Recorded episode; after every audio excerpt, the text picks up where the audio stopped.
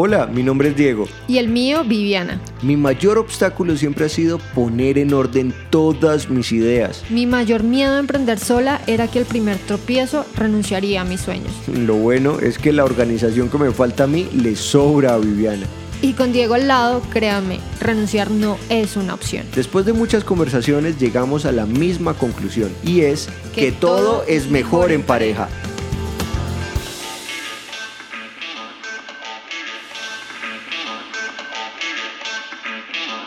Hola, hola, buenos días, tardes, noches a todos, dependiendo de la hora en la que nos escuchen. Bienvenidos a nuestro tercer episodio del podcast Mejor en Pareja, segunda temporada ya, ¿no? Sí, así es. Esta temporada ha pasado volando. Mira que sí, o sea, la, yo no sé, la grabación de la primera temporada siento que no sé, fue todo como muy largo y esta ya estamos en el tercero, todo va como a mil. Sí, sí, sí. Después de mitad de año, no, de hecho, después de Semana Santa, todo arranca como a toda, ¿no? Sí, es cierto, es cierto. Pero bueno, en este episodio número 3... ¿De qué vamos a hablar? ¿De qué vamos, vamos a, hablar? del hábito de creer. Creer. Sí. ¿Cómo así? ¿Cómo así? ¿Cómo así? Explícanos. Bueno, explicación. Para los que de pronto no han escuchado el primero y segundo episodio, primero tienen que ir a escucharlo. Oigan, esto es una secuencia, o sea, realmente no es que yo me pueda saltar un episodio o algo, bueno, sí, o sea, pues si quieren hacerlo sí, pero lo ideal es que sobre todo en esta segunda temporada si hay una línea, hay un hilo conductor, entonces sería muy chévere. Entonces, siguiendo ese hilo conductor que tú dices, en el primer episodio hablamos de el hábito, el hábito de la humildad, que, bueno, ahí discutimos por qué si era un hábito, que ahí ya reconocimos quiénes somos, qué debilidades y fortalezas tenemos. En el segundo episodio hablamos del hábito de planear, que hay que tener un plan, una meta, un norte, saber para dónde vamos. Ahora en este tercer episodio del hábito de creer es porque tenemos que creer en nosotros para poder llevar a cabo ese plan que establecimos en el paso anterior. Interesante. Porque si no te crees la vaina, ¿cómo vas a lograr lo que te propones, no? Sí, sí, sí, sí, es cierto. Y de hecho, ahora que lo dices, eh, pues yo he tenido, yo no sé, o sea, yo siento, y, y de hecho vamos a hablar, vamos a tocar un poquito el tema ahora porque eso también lo hablamos dentro, del dentro de la primera temporada, que era el positivismo tóxico, pero yo soy sincero y yo tiendo a ser muy positivo, muy positivo y no sé hasta qué punto me vuelvo un poco tóxico, ¿no? Pero, pero bueno, el caso es que cuando yo hablo con, mucha, con muchas personas, y me empiezan a... O sea, a veces uno llega y empieza a hablar con ellos y, y, arrancan como con... ¿Y cómo va? No, pues ahí. No, bien.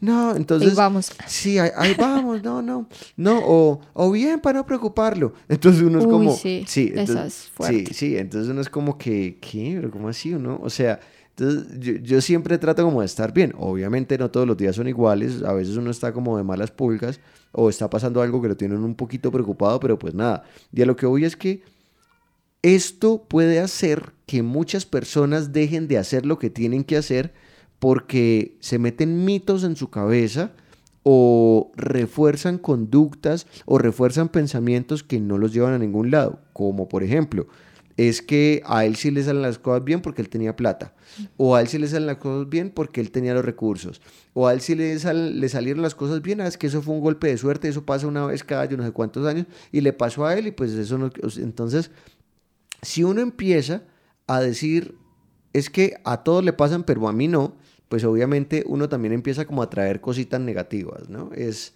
y, uno deja de creer en uno mismo al pensar que todos pueden, pero yo no por X o Y motivo y uno empieza a justificarse mucho, ¿no? Sí, es cierto. Y es importante que uno tiene que fluir y vibrar con una muy buena energía, ¿no? Porque pues dependiendo de eso uno ve que, que atrae y que no. Sí. Y ahora que estabas hablando de eso, eso va muy relacionado, y yo no sé si lo has escuchado, el síndrome del impostor. Eso últimamente siento que lo escucho constantemente y es el síndrome del impostor se refiere cuando una persona cree que sus logros o triunfos son producto de un golpe de suerte, como tú lo decías, o de la ayuda de los demás, pero como que realmente les cuesta atribuirse ese logro a ellos mismos. Sí, como que, sí. como, ay, Diego, felicitaciones, te fue súper bien, no, pero pues es que eso estaba muy fácil, como no lo iba a pasar, ¿sí? Eh, Y a mí, por ejemplo, me ha pasado mucho. yo, yo creo que toda mi vida he sufrido de eso y estoy tratando de manejarlo, pero, pero sí, me pasa. Y de hecho estaba buscando así en datos, porque a nosotros nos encanta hablar aquí con datos o cifras o algún dato curioso. Y prácticamente el 70% de la población sufre de este síndrome. Creo que la primera vez que se habló de eso fue en 1978. Interesante, ¿no? Sí, sí, no hace mucho. Sí, y, de hecho, hoy, este día en el que estamos grabando este episodio, eh, yo sigo, y nosotros seguimos a Vilma Núñez, eh, que para los que no saben quién es. Es una crack. Miren, Vilma Núñez es una... Aquí voy a hablarles a ellos, cuña. Vilma Núñez es una yo, yo la considero una marquetera, o sea, es, alguien que, que, se dedica al marketing súper fuerte y la vieja es una tesa porque para mí es una de las pocas que no vende humo. Aquí nos vamos otra vez a un episodio de eh, los vende humo, que fue uno que tuvimos en, la primera temporada. la primera temporada. Entonces, es alguien que recomendamos porque siento que hace muy bien su trabajo y las cosas las dices como son. Los Vilma Núñez es una persona que no, pues consideramos que no vende humo porque pues está muy dentro de la filosofía, que la filosofía es pues, que prácticamente hay que darle a la vida para poder recibir algo, porque tú no puedes recibir sin dar nada a cambio, o si lo tienes de esa manera, pues realmente como llega se va. Total. Entonces nosotros la seguimos y hoy precisamente vi una historia de ella. Yo decía, ve, o sea, todo se alinea con uno, porque precisamente estaba ella ahí mostrando que estaba haciendo ejercicio y que estaba escuchando como una conferencia de Tony Robbins y el man decía como el síndrome del impostor no existe. Simplemente es que las personas tienen miedo. Entonces, pues para, para alguien sí puede que existe y para otro simplemente no le pone un nombre, sino más bien el nombre es el miedo. El miedo que es esa, esa sensación que prácticamente todos tenemos. O sea, yo creo que la persona que no tenga miedo, pues no sé, como muy raro. Pero entonces es lo que decía, no es un síndrome del impostor, sino que simplemente por el miedo como que uno como que uno se frena o uno no se la logra creer. Y algo interesante que decía Vilma, pues que escribió ahí en, ese, en esa historia, es que pues todos tenemos miedo, pero todos tenemos que aprender a vivir con ese miedo. Es más bien saber cómo... Estamos aprendiendo a vivir con el COVID. Sí, así, tal cual. Pero, pero sí, es, quería traer como a la mesa este tema porque lo he escuchado mucho y creo que cuando nos estén escuchando o viendo en YouTube, van a sentirse, van a decir como, oiga, sí, a mí me pasa eso. Yo a veces no creo lo que, lo, que logré o siempre le atribuyo a un tercero mi logro. Entonces, eso es el síndrome del impostor. Yo creo que hay que identificar si a uno le está pasando eso para trabajarlo. Y mira, ahorita que tú también mencionas eso, recuerdo que, no me acuerdo, no me acuerdo dónde fue, porque es que ya a uno se le empiezan a ir como las vainas de uno donde lo leyó o donde lo vio o donde lo escuchó. Pero había algo bastante interesante y es el de reconocer también, digamos, lo que uno hace y aceptar también los agradecimientos que a uno le dan por lo que uno hace. Porque es que normalmente uno tiene la costumbre de, ay, oye, mil gracias por el servicio que me prestaste, eh, realmente me ayudaste muchísimo, tal. Y uno dice, no, no, no es nada, ¿sí? O sea, no es nada, no. O sea, realmente tú sí hiciste mucho para que esa persona te lo agradeciera de esa manera. Entonces, o sea, empecemos a cambiar un poquito el lenguaje y aprendamos a reconocer también los agradecimientos que nos están ofreciendo. Entonces, digamos, en este caso, pues uno podría decir como, como fue con mucho gusto, o lo hicimos con, con mucho entusiasmo, o realmente es con mucho cariño, como, dale, se hizo con mucho cariño, se hizo con mucho esmero, pero, pero también uno darse ese crédito porque uno lo tiene, es que uno lo tiene. Sí, y ahí es importante el poder de la palabra, ¿no? De todo lo que uno diga se manifiesta. Sí. Sí, sí, sí. Y tú al principio mencionaste algo del positivismo tóxico, pero no lo ahondaste. Cuéntame, cuéntame. ¿Qué es lo que sucede con el positivismo tóxico? Resulta que aquí otra cuña, hay un tipo que diga, o sea, uno, uno tiene que aprender a escuchar a las personas porque, digamos, mm, todo el mundo tiene algo bueno por aportarnos. Y hay alguien que, si bien es bastante criticado, pues también tiene, digamos, sus seguidores y, tiene sus opositores, como, todo. El tipo se llama Diego Rusarín. Y Diego Rusarín, eh, pues es muy difícil decir qué es, porque el tipo dice, pues es que yo hago muchas cosas. Sí, sí, sí, él detesta que le pregunten qué hace o quién es. A, él le molesta mucho que le digan, ¿y usted qué es? ¿Usted qué hace? Pues, pues es que yo hago muchas cosas. si él dice, yo juego yo juego play, yo leo, yo, yo, no sé qué, ta, ta, ta. Entonces el tipo no quiere que lo clasifiquen, entonces no lo clasifiquemos.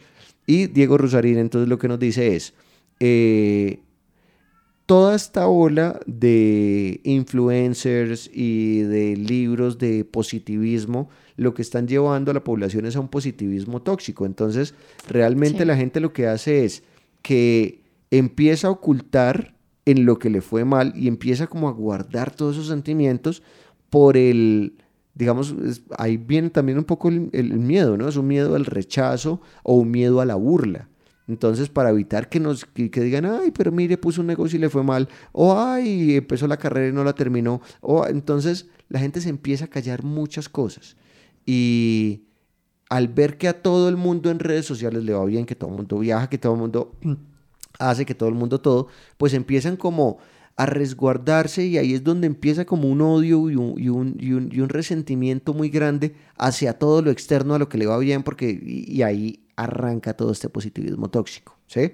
Porque entonces la gente dice, pues si a todo el mundo le va bien aplicando que digamos, la, la, la, ley de la atracción, o sí, o sea, digamos muchas cosas que nosotros nos en la mañana. Sí, exactamente, que nosotros todos, o sea, con la ley de la atracción, entonces todo, todo, tiene que ser positivo. No, pues hay días, en lo que, como les digo, hay días en los que uno no está mm. con ese mood, pero también hay que aprender a reconocerlo. Entonces, a eso va un poquito el positivismo tóxico, que entra, digamos, esto del creer entra como en una línea muy delgada en donde uno dice, o me paso al positivismo tóxico, o sencillamente me, me puedo ir para el otro lado en donde realmente pues, pues todo es negativo, ¿sí? Entonces hay que saber balancear muy bien las cosas para no entrar en ninguna de las dos y pues obviamente no lastimarse uno mismo.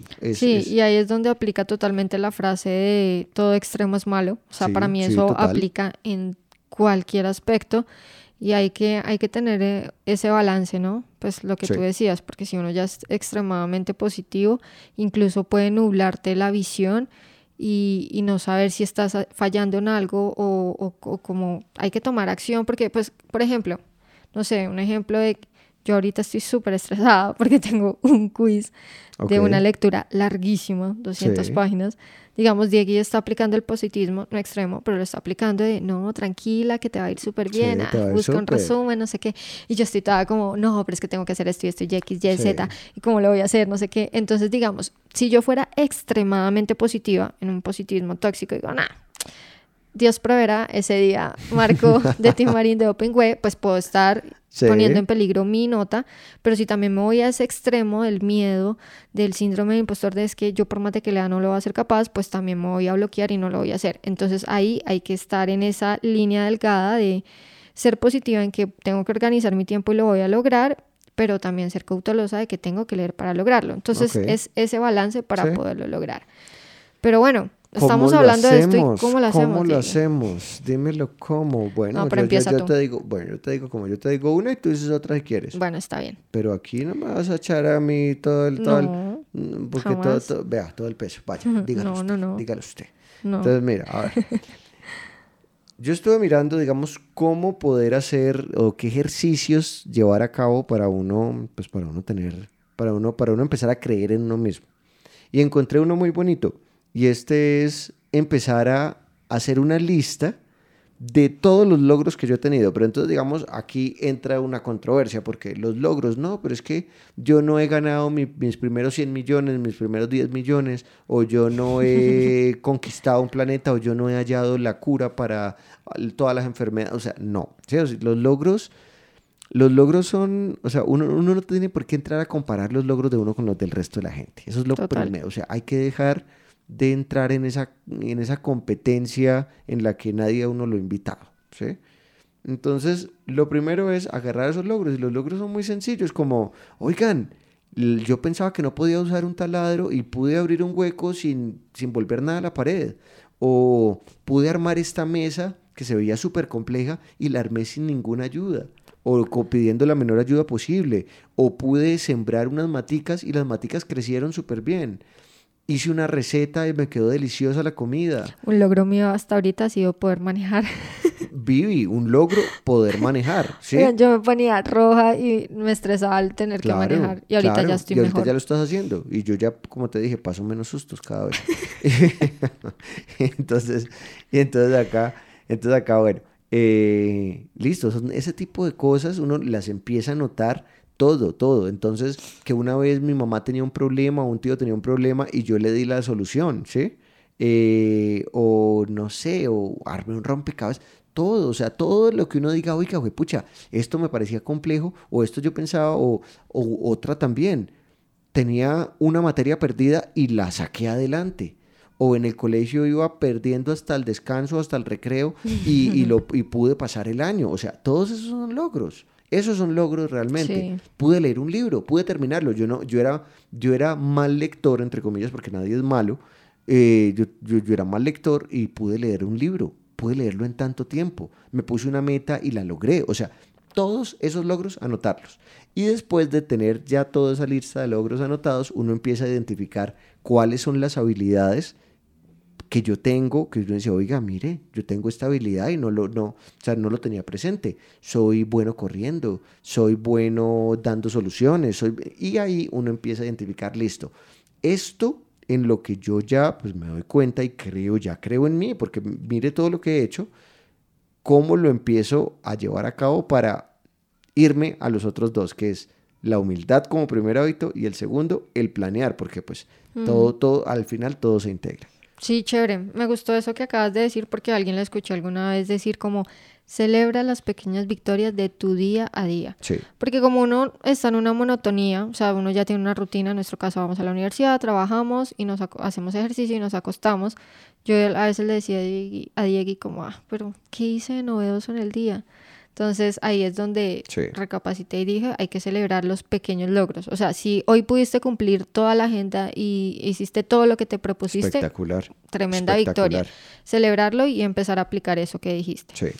Y otra cosa que podemos hacer para empezar a creer en nosotros es el sentarse con alguien que te aprecie, aprecie que te, ame, que te conozca, que no te juzgue. Eso es súper importante. Porque si te vas a sentar a hablar con la amiga, amiga, que hay, que hay como rivalidad y eso, y como que ah, no va a ser una conversación sincera. O sea, siéntate con alguien que te conozca y te ame y pregúntale como qué cualidades me ves o en qué crees que soy bueno, qué has visto o qué logros has visto en mí. Porque precisamente por el síndrome del impostor, uno muchas veces no reconoce lo que uno logra, mientras que los demás sí pueden hacer ver tus cualidades o lo que has logrado. claro, cosas que uno no uno dice, oiga, sí, ¿no? Uy, sí, tan chévere lo que tú piensas. Por ejemplo, a mí, a mí me, algo que nunca se me olvida y un ejemplo que tengo es que antes de que yo trabajara con Urbe Abogados, eh, pues yo trabajaba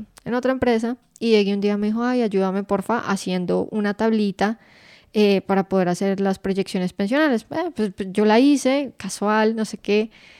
Y después escucho siempre a Diego decir como Urbe Abogados tiene un antes y un después de esa tabla. De esa tabla. O sea, y, yo era como, fue una tabla. Yo fui como, pues, eh, normal, como... Mm. Sí.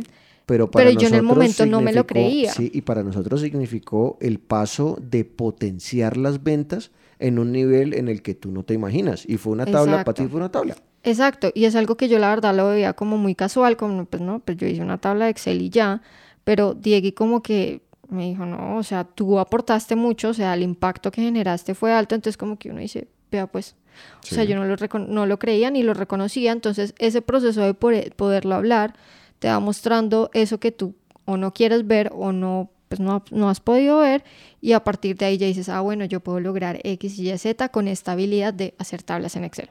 Entonces, ese proceso ayuda, ayuda bastante. Qué bueno, qué bueno. Y pues yo creo que ya para finalizar yo les quiero dar una como una reflexión sobre dos términos que estamos utilizando acá. Sí, dale. El primero sobre el positivismo tóxico, que tengan mucho cuidado con pasarse un positivismo tóxico, o sea, realmente digamos, el positivismo tóxico, uno también lo puede atacar con la humildad. ¿sí? sí. Y lo otro es evitemos la esquizofrenia. La esquizofrenia, lo que le venía diciendo a Vivi, no dice esquizofrenia, ¿qué es eso? Esquizofrenia es un término que alguien se inventó, ¿sí? Eh, con las justificaciones, porque es que nosotros para las justificaciones utilizamos es que, es que, es que, ¿sí? El es que. No, es que ese le fue bien porque es que ese tiene plata, ¿sí? Es que, es que. Entonces lo convertimos en una esquizofrenia. Entonces la esquizofrenia, pues es el dejarte justificar las cosas y hacer lo que hay que hacer. Entonces, lo que yo precisamente en hace unos días venía hablando con un amigo que se fue a vivir a Estados Unidos y pues nada, pues allá a uno le toca sudar la gota gorda, lo que uno aquí no suda, porque uno le decía, él me decía, Diego, es que uno en Colombia es muy patroncito, ¿sí? O sea, uno en Colombia es muy patroncito y uno, y uno vive muy... Pero aquí a uno le toca sudarla, que uno la ve, pues le toca pues, sudarla duramente. Entonces, eh, lo que yo le dije, sí, Joselito, pero realmente aquí o en la conchinchina, si uno hace lo que tiene que hacer, a uno le va bien.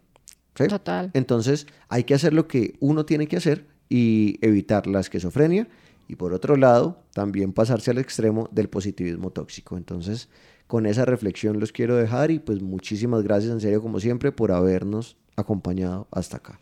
Sí, estuvo muy chévere este episodio. Este tema, este tema es súper bonito. Eh, esto no es nada así como, pues, no nos vamos a volver aquí coach motivacional ni nada, pero creímos que era un paso importante y un hábito que hay que poner en práctica. De hecho, yo ni siquiera lo creo, yo lo sé. O sea, yo sé que esto hay que ponerlo en práctica. Sí, sí, sí. Entonces, nada. Bueno, como siempre, síganos en redes sociales, Urbe Abogados, arroba Urbe Abogados CO eh, arroba Urbe Finanzas. arroba el abogado Ramírez y arroba Urbe School. También síganos porque estamos que activamos todo. Está un tris abandonado, pero, pero estamos que activamos todo y muchas gracias en serio por estar hasta acá. Compártanlo, dejen sus comentarios, díganos qué opinan sobre el tema y ahí les estaremos respondiendo. Un abrazo grande a todos. Nos vemos en el cuarto episodio. chao. chao. chao.